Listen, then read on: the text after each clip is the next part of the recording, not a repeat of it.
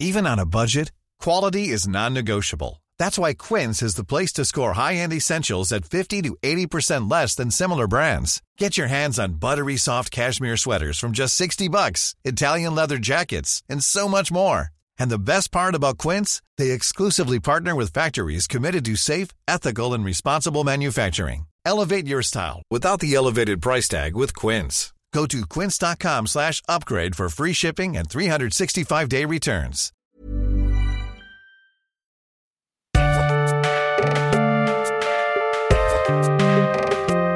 Hello, je suis Mélanie Wanga.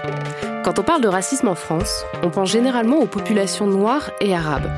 Pourtant, ces dernières années, grâce aux réseaux sociaux, d'autres minorités peuvent prendre la parole et être entendues. Parmi elles, les personnes asiatiques. Alors, quels sont les événements marquants du racisme anti-asiatique chez nous? On peut citer le sketch raciste Les Chinois de Gad Elmaleh et Kev Adams en 2018, qui caricaturait grossièrement les Asiatiques à grand renfort d'accents exagérés et de stéréotypes franchement débiles. Pour toi, sushi, chinois, japonais, c'est la même chose, c'est le même délire. Non, ça, c'est accent chinois. Ok. Japonais, c'est plus.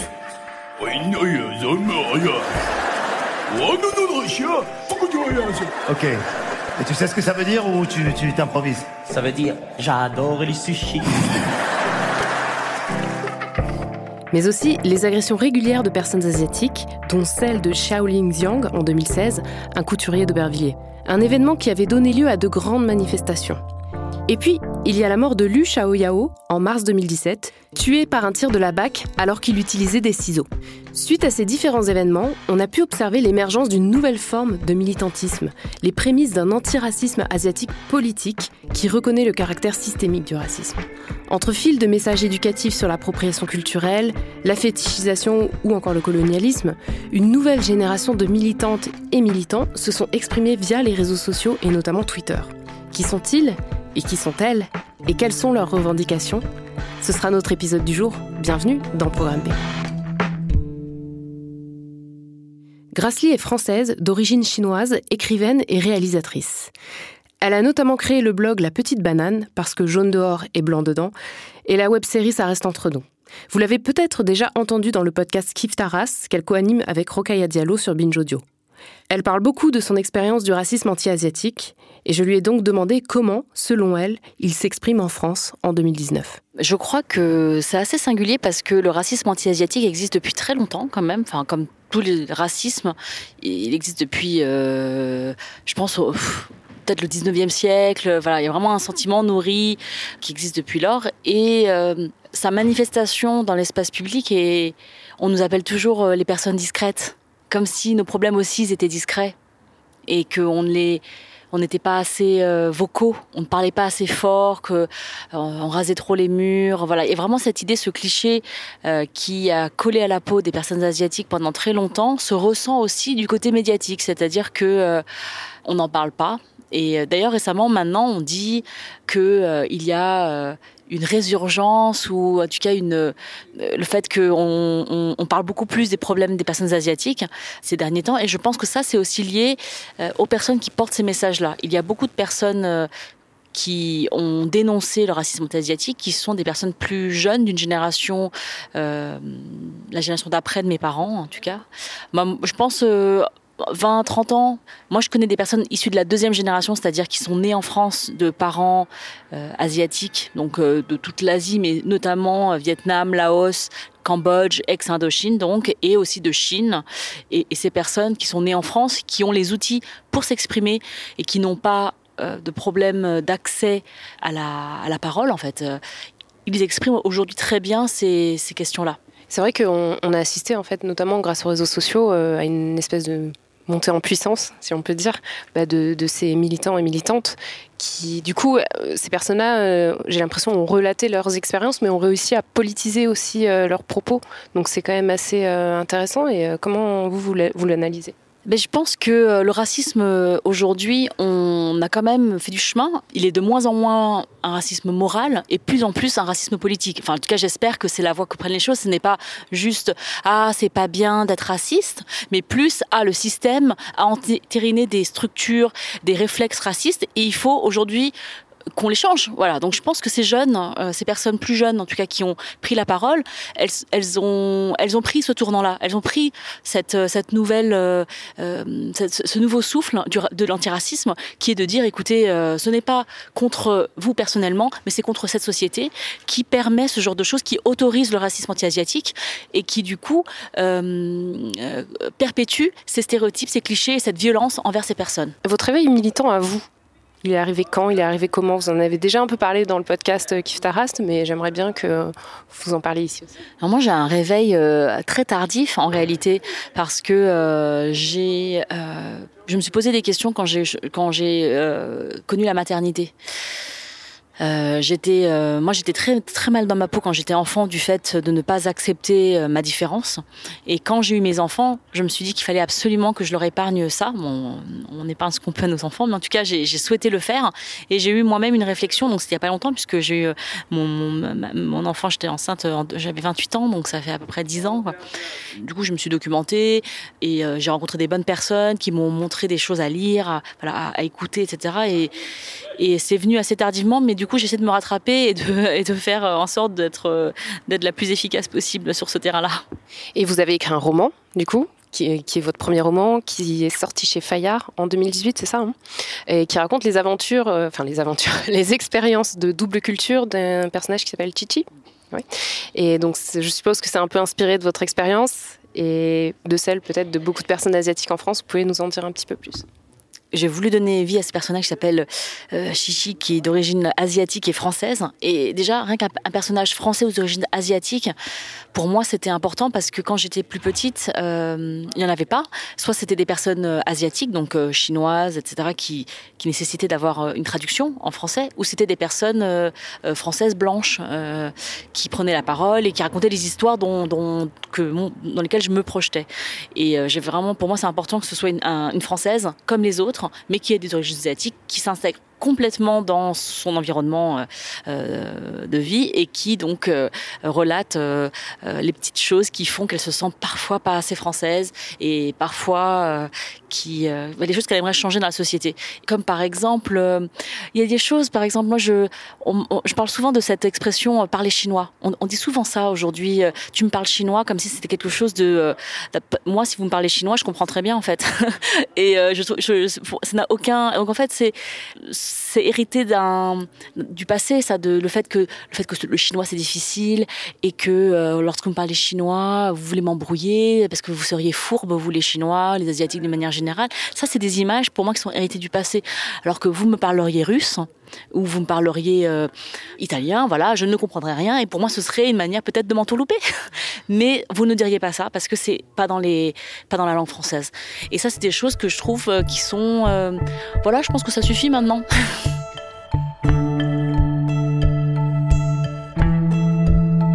Il y a aussi peut-être aussi beaucoup, vous en, avez parlé, mais euh, comment on se construit en fait dans une société où on est minoritaire en fait, comment on se construit quand on a une double culture, qu'on est à la fois asiatique et française, et euh, autour de nous, on se voit pas. Donc qu'est-ce que ça veut dire? Bah, C'est ça, c'est lorsque pour revenir sur cette question de la langue, qui est très importante, je pense, quand je me suis construite moi, partout où j'allais, la langue chinoise était représentée comme euh, une langue euh, non seulement difficile, mais aussi risible. On me disait Ching Chong. Le Ching Chong, c'est vraiment lié au fait que euh, on est l'autre et on sera éternellement autre. Et vraiment cette question de dire voilà, ta langue, elle est, on peut se moquer parce que ça fait c'est drôle quand tu parles, on dirait Ching Chong. Et je trouve que ça, c'est vraiment aussi un héritage du passé colonial, euh, humiliant pour euh, ces personnes qui sont différentes bah, du français de l'époque, en tout cas. Aujourd'hui, euh, il y a des personnes françaises qui parlent chinois et des personnes chinoises qui parlent français. Enfin, je veux dire, ça y est, c'est ça, c'est 2019. La fierté d'être soi dans une société qui nous fait régulièrement comprendre que l'on est autre et pas dans la norme, ça coule pas nécessairement de source. La transmission de l'histoire ne s'est pas toujours faite facilement entre les générations, entre les parents et les enfants. Kelsey Fung est réalisatrice, auteurice. Via son compte Twitter, IL met en lumière le racisme anti-asiatique dans la culture à travers son histoire. Son éveil politique est venu progressivement au fur et à mesure des polémiques racistes, mais aussi de son questionnement autour de son identité LGBT. Je pense que j'ai été éveillé à la question bah, déjà par rapport à mon identité personnelle. Mon père m'avait jamais vraiment euh, parlé de, de, de l'histoire de notre famille et de l'immigration, euh, de comment euh, mes grands-parents étaient arrivés en France. et je pense que c'est venu par des questions personnelles que j'avais du coup sur mon identité. En fait, j'ai commencé à prendre du recul du coup assez global par rapport à ça, par rapport aussi au domaine dans lequel je travaillais euh, du coup de, de l'animation, des films, euh, de l'audiovisuel, hmm. de me dire que, que en fait, bah, on n'avait aucune euh, aucune représentation euh, de, de, de l'immigration asiatique en France à la télévision, dans le cinéma. Pourquoi? Et du coup, bah, ça m'a donné envie de, de, de, me renseigner du coup sur l'histoire de tout ça. Ça m'a donné envie aussi de de contacter mon grand-père avec qui on avait été pas mal, bah, on avait du mal à, à communiquer euh, notamment par des questions de, à cause de, de questions de LGBT-phobie et que j'ai essayé de mettre de côté pour pouvoir accéder à son histoire. Et euh, du coup, on a commencé à essayer d'en parler. Il a commencé à me raconter son histoire, comment il arrive en France, euh, etc.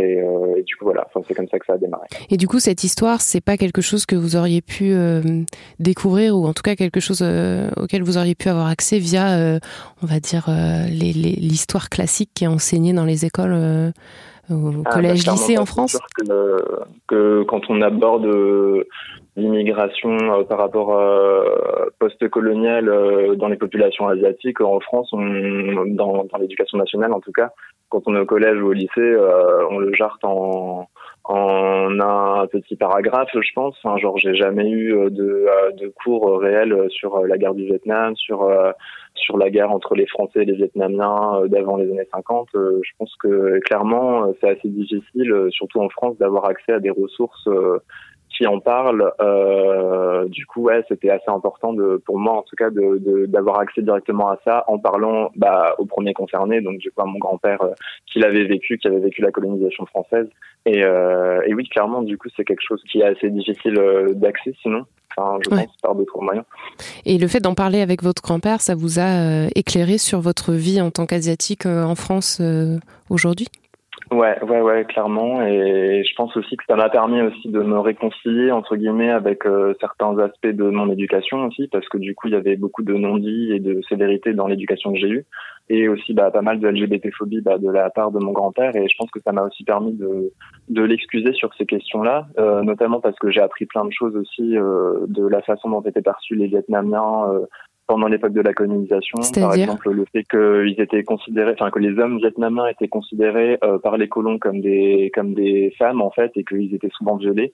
Ce genre de choses, en fait, ça m'a aussi permis de recontextualiser pourquoi les, euh, les LGBT-phobies euh, de mon grand-père étaient aussi présentes de façon assez taboue, etc. Je me suis aussi dit, ça m'a aussi permis de prendre du recul aussi sur cette appréciation-là. Pour vous, c'est quoi les expressions du racisme anti-asiatique en France aujourd'hui? Comment ça se manifeste? Qu'est-ce qui vous saute le plus euh, aux yeux? Parce que malheureusement, on, dit souvent c'est invisible. Moi, j'ai pas l'impression que ce soit si invisible que ça pour les personnes euh, asiatiques et j'aimerais avoir votre, votre opinion sur ça. Euh, je pense que les premiers trucs qu'on met en avant par rapport au racisme asiatique, c'est euh, tous les clichés euh, qu'on a l'habitude d'entendre, euh, qui sont liés au mythe de la minorité modèle, c'est-à-dire que euh, que les asiatiques sont travailleurs, sont assidus, sont silencieux, n'ouvrent jamais quoi que ce soit. Et le truc, c'est que je pense qu'en France, par rapport justement aux questions de de militantisme asiatique, c'est que de ce qui est médiatisé en tout cas globalement, c'est qu'on s'arrête souvent à ça, c'est-à-dire genre euh, soit au, canon de beauté, bah, comme ce que j'ai pu voir récemment aussi d'ailleurs avec une, une campagne euh, du coup de photos euh, qui a été mise en place et qui met en avant le fait que les hommes asiatiques peuvent être beaux et désirables et virils aussi comme les blancs. Mm. Et je pense que voilà, enfin je sais pas si vous en avez entendu. parler. ouais, c'est comme s'il fallait tendre vers vers cet idéal-là alors qu'il est lui aussi toxique quoi. Mm. C'est ça, et du coup c'est que des comparaisons euh, permanentes euh, avec euh, avec les standards de beauté blanc, mm. avec comment s'intégrer le plus possible et se fondre dans la masse. Et je pense que du coup le truc à l'étape, disons, à faire par rapport à, à ces considérations-là, c'est de comprendre comment le mythe de la minorité modèle s'est installé, et pas que aux États-Unis, mais surtout en France. Et pourquoi ça s'est installé et du coup de recontextualiser ça. Et, pour, pour, les auditeurs, est-ce que vous pouvez juste expliquer pourquoi c'est pas bien le, le, mythe de la minorité modèle? Parce qu'il y a beaucoup de gens qui disent ah mais c'est bien que les asiatiques soient travailleurs et qu'ils aient des bonnes notes et qu'ils aient des boulots et tout. Pourquoi en fait c'est en fait c'est un stéréotype qui est raciste et qui en plus est, a un impact négatif sur la vie des personnes asiatiques? Ouais, bah, bah, clairement, en fait, c'est parce que du coup, ça, ça crée une, une sorte de compétition du coup entre les personnes racisées et euh, tout ce que ça fait, c'est que ça, ça valorise encore la blanchité. Ça, enfin, je veux dire, c'est un outil de domination. Ça déresponsabilise du coup la blanchité et ça fait comme si, euh, du coup, euh, bah voilà, les asiatiques euh, valaient mieux que d'autres personnes racisées, etc. Et ça empêche totalement aussi de remettre en question le, le, racisme aussi même au sein des communautés asiatiques qui est assez prégnant et ce qui, qui est important à remettre en question aussi. Donc du racisme envers les autres communautés, c'est ça? Oui, bah oui, c'est ça, parce qu'en fait, du coup, le, le, le, mythe de la minorité modèle euh, appuie ça. En fait, du coup, c'est-à-dire que du coup, les asiatiques euh, qui du coup euh, se complaisent dans ce mythe de la minorité modèle créé par euh, la blanchité vont avoir tendance à se prendre comme exemple en disant que eux, ils ont au moins réussi là où d'autres communautés n'ont pas pu faire de même en travaillant, etc., etc. Hmm. Alors qu'en fait, au final, les, les, les, principes de, de l'immigration et de, de de vulnérabilisation euh, ont été similaires par rapport à, à, à l'accueil qui a été réservé euh, du coup aux populations asiatiques. Et euh, il y a un certain oubli de, du coup de ce qui a été commis vis-à-vis des asiatiques notamment par rapport au camp d'internement qui continuait de, de, faire perdurer l'ordre colonial etc je sais pas nuire aux autres communautés plutôt que de, de considérer du coup ce qui a été fait par les blancs et du coup dénoncer ça et, euh, et, je pense que c'est important, du coup, quand on parle de la minorité modèle, de, de pouvoir euh, du coup replacer euh, justement le contexte de,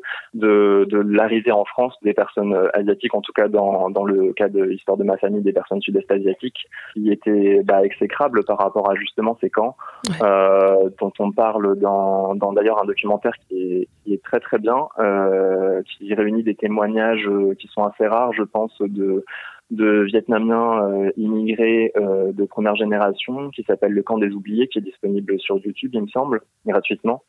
Mhm. Et, euh, et, justement, dedans, on voit bien que quand les, les, les, communautés vietnamiennes immigrées essayaient de pouvoir l'ouvrir pour parler des conditions indéfendables qui avaient lieu dans ces camps, euh, que ce soit euh, de, de, de l'ordre des travaux forcés, euh, de l'interdiction de parler de vietnamien, de conversion au catholicisme, euh, des conditions de vie épouvantables. Euh, en fait, du coup, quand ils essayaient de, de, de l'ouvrir, du coup, pour parler de ça, ils étaient automatiquement silenciés et les responsables des camps les, les envoyaient dans dans d'autres euh, instituts comme euh, comme des asiles pour pouvoir euh, pour pouvoir les, les, les faire taire quoi. Donc du coup c'est en fait on je pense que cette histoire là elle doit être réhabilitée aussi parce que bah, les asiatiques ont dit que du coup euh, ils ouvrent pas par rapport à ça etc. Mais en même temps il faut aussi il y a des raisons historiques en fait voilà en fait de, de, des, des, premières personnes qui sont arrivées qui ont essayé de l'ouvrir du coup pour euh, pour défendre euh, bah, même leurs enfants euh, qui étaient là qui étaient très jeunes etc et qui, qui, devaient grandir dans des conditions épouvantables et en fait du coup bah la silenciation on n'en parle pas non plus mais du coup elle était extrêmement présente parce que du coup l'ordre colonial était toujours toujours en cours en France dans les années 50. Du coup, les générations, parfois deuxième génération, ou du coup cette génération aussi là, a essayé après de s'intégrer parce qu'il n'y avait pas le choix, parce qu'il fallait trouver euh, du travail, parce que du coup il fallait, euh, fallait survivre, bah, nourrir la famille, etc. Et du coup c'est pour ça qu'on commence à dire que du coup on parle un peu plus du racisme anti-asiatique euh, par les générations actuelles. c'est aussi parce que du coup nous on a plus les moyens de le faire, parce qu'on a moins ces, ces problématiques de de devoir à tout prix bah, chercher du travail pour pouvoir s'intégrer, pour pouvoir parce qu'on parlait pas la langue ou quoi que ce soit, parce que ça du coup c'est nos grands-parents quand ils sont arrivés souvent ils parlaient pas la langue et du coup tout était résumé du coup à travers euh, juste le travail, euh, nourrir, etc. Mais c'était très très difficile de pouvoir l'ouvrir, en tout cas, euh, de mm. pouvoir se défendre. En parlant avec Kelsey Fung, j'ai retrouvé une partie de mon expérience en tant que Française avec un parent né en Afrique. La compréhension de mon histoire à travers les médias et les livres, qui se découvrent chaque jour un peu plus comme une réalité, qui était jusque-là obscurcie. Puis le retour à la famille et les questions qui se posent à l'âge adulte pour résoudre ce que nous, on veut transmettre. Dans le cas des personnes asiatiques, une invisibilité forte plane sur leurs histoires. Les stéréotypes associés au mythe de la minorité modèle, travailleuse, silencieuse, pèsent encore plus lourd sur une libération de la parole. C'est l'expérience de beaucoup de minorités dans notre pays. et la raison pour laquelle la déconstruction et la compréhension des mécanismes de domination raciale en France n'est pas juste une affaire de politique ou d'histoire. Ce sont nos vies qui sont en jeu. Merci à Grassley et Kelsey Fung pour leur participation. Programme B, c'est un podcast de Binge Audio, préparé par Lorraine Bess et réalisé par Solène Moulin. Abonnez-vous sur votre appli de podcast préféré pour ne manquer aucun de nos épisodes. Facebook, Twitter et consorts pour nous interpeller. Programme B at binge.audio pour nous écrire. Et retrouvez dès demain Thomas Rozek pour un nouvel épisode.